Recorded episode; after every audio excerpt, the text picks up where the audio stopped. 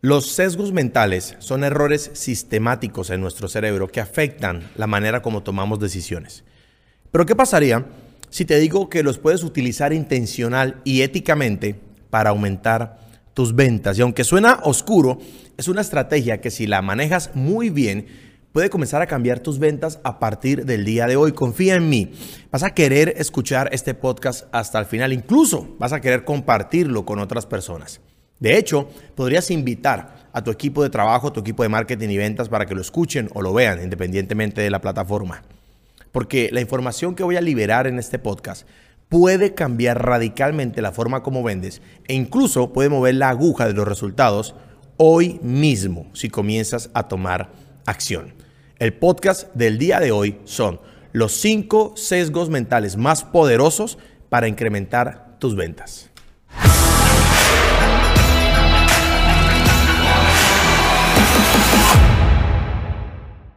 Comencemos con algo. Este podcast ya tiene más de 22 mil suscriptores solamente observando eh, YouTube. Y como ya lo sabes, mm, la voz del pueblo es la voz de Dios. Así que algo bueno debe estar ocurriendo en este podcast. Algo, algo de valor deben estar eh, recibiendo los emprendedores. y quizás si no haces ahorita mismo la acción de suscribirte, luego te vas a ocupar y cuando quieras volver a esta información no la vas a encontrar porque como no te suscribiste no te va a aparecer en tus favoritos en sea cual sea la plataforma en la que nos estés escuchando o viendo. Así que este es el momento preciso para que te suscribas y no te pierdas la oportunidad de seguir recibiendo contenido de negocios que puede ayudarte a escalar tu empresa eh, de forma gratuita. Digo, el contenido es gratuito, escalar no es gratuito. Desarrollemos el tema que tenemos para el día de hoy, que es un sesgo cognitivo. Mira, Confía en mí con esta información que te voy a dar. Un sesgo cognitivo es una interpretación errónea y sistemática de la información disponible en el momento e influencia la manera como procesamos los pensamientos y la manera como tomamos decisiones. El término fue introducido en 1972 por un par de psicólogos israelíes que su nombre no sé cómo se pronuncia, entonces no lo voy a decir en este podcast. Y si eres como yo, si eres un emprendedor, una emprendedora que, que desea escalar su empresa, entonces prestarle atención a estos, a estos cinco sesgos puede ser determinante para tu proceso comercial, tu proceso de marketing, tu proceso eh, de ventas. Voy a desarrollar cada sesgo, lo voy a, explicar y al final del podcast te tengo una sorpresa que no la ves venir, no la ves venir, ni, ni, siquiera trates de imaginarte qué sorpresa es porque no la vas a ver venir y cuando termine el podcast vas a decir, wow, de verdad eh, lo hizo de nuevo, ¿ok? Sesgo número uno. El sesgo de la ilusión de la verdad. Lo voy a repetir. El sesgo de la ilusión de la verdad. El cerebro humano tiende a creer que es verdad la información que se oye o se ve de forma repetida. Es como que, es como si tu mente dijera, eh, si lo he visto tantas veces, tiene que ser cierto.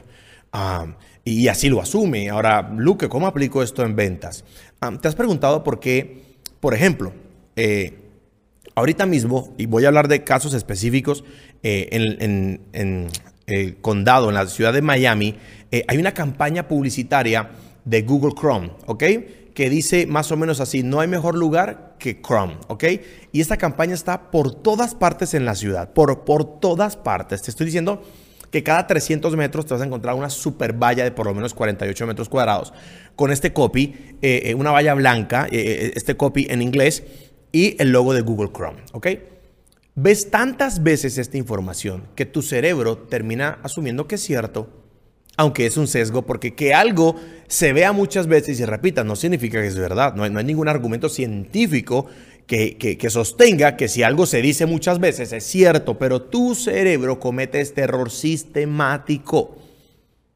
Entonces mi cerebro ya dio por hecho que de verdad no hay mejor lugar que Google Chrome.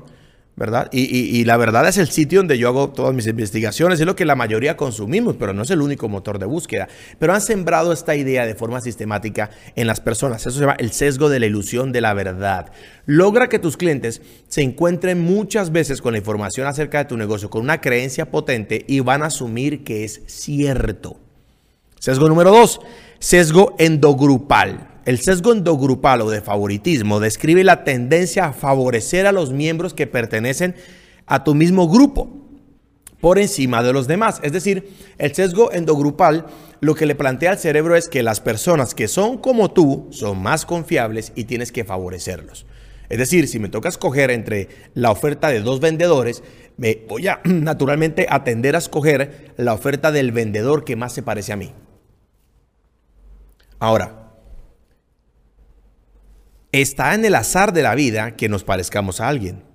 O, o podríamos construirlo intencionalmente. O podríamos hacerle creer al cerebro de nuestra contraparte que nos parecemos a él. Claro que se podría. En el coaching, esto se llama rapport. Y el cerebro, para generar confianza, tiene que sentirse que está en un espejo, que está viendo a alguien que es como él. ¿De acuerdo? Entonces, cualquier señal inconsciente de similitud, cualquier punto en común, el cerebro lo asocia con, la frase de es como yo. ¿De acuerdo? Entonces, si tú tienes lentes, tienes gafas, así como tengo yo, tu cerebro ya te dio la información de que tú y yo pertenecemos a la misma tribu. Seguramente como somos emprendedores, somos de la misma tribu.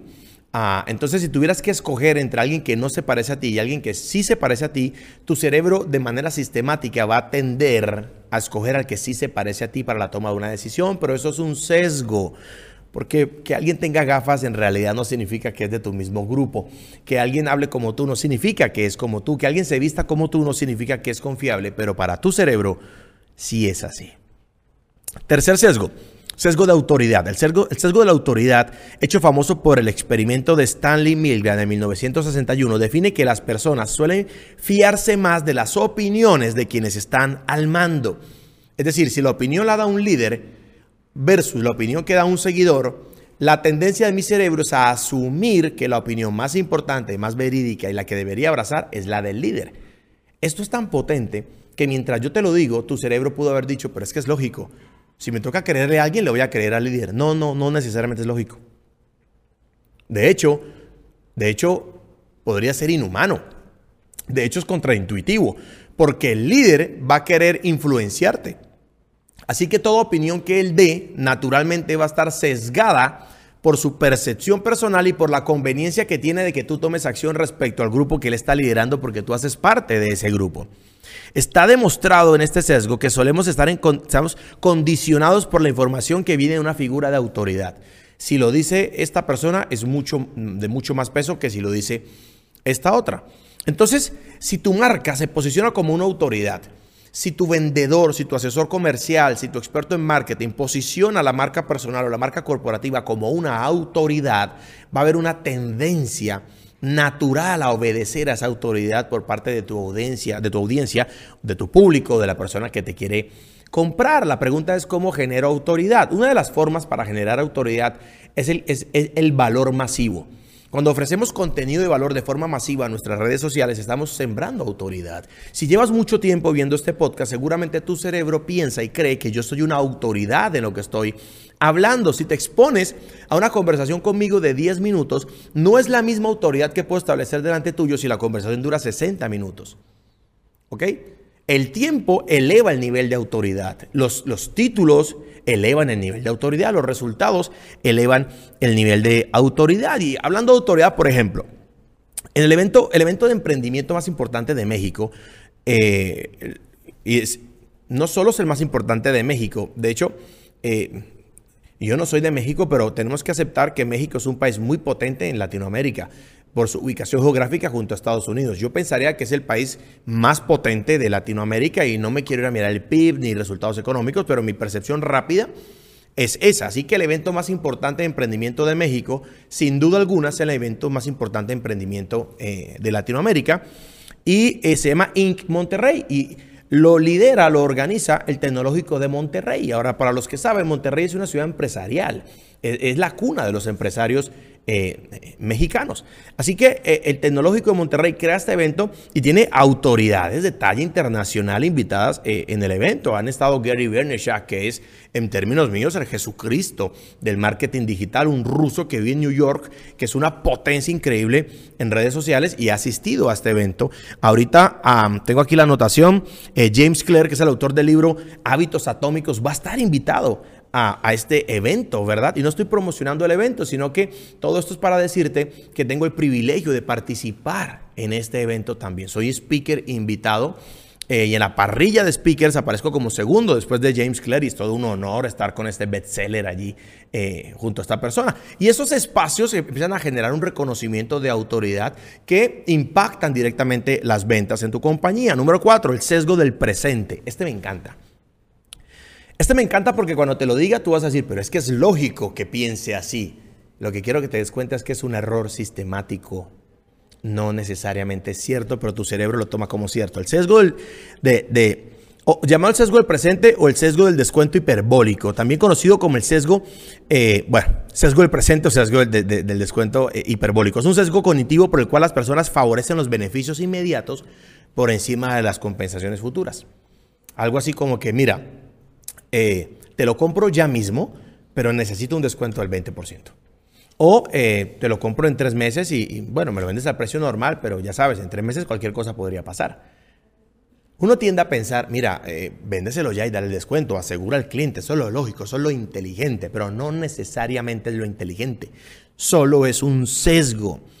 Al disponer de dos opciones, los humanos desarrollan una preferencia por las recompensas a corto plazo. Siempre que hayan dos opciones, la gente va a preferir una recompensa a corto plazo. Por ende, si lo llevas a, tus ventas, tú puedes tener dos opciones para tus clientes, una con recompensa a corto plazo y una con recompensa a largo plazo. Claramente, debes poner con recompensa a corto plazo.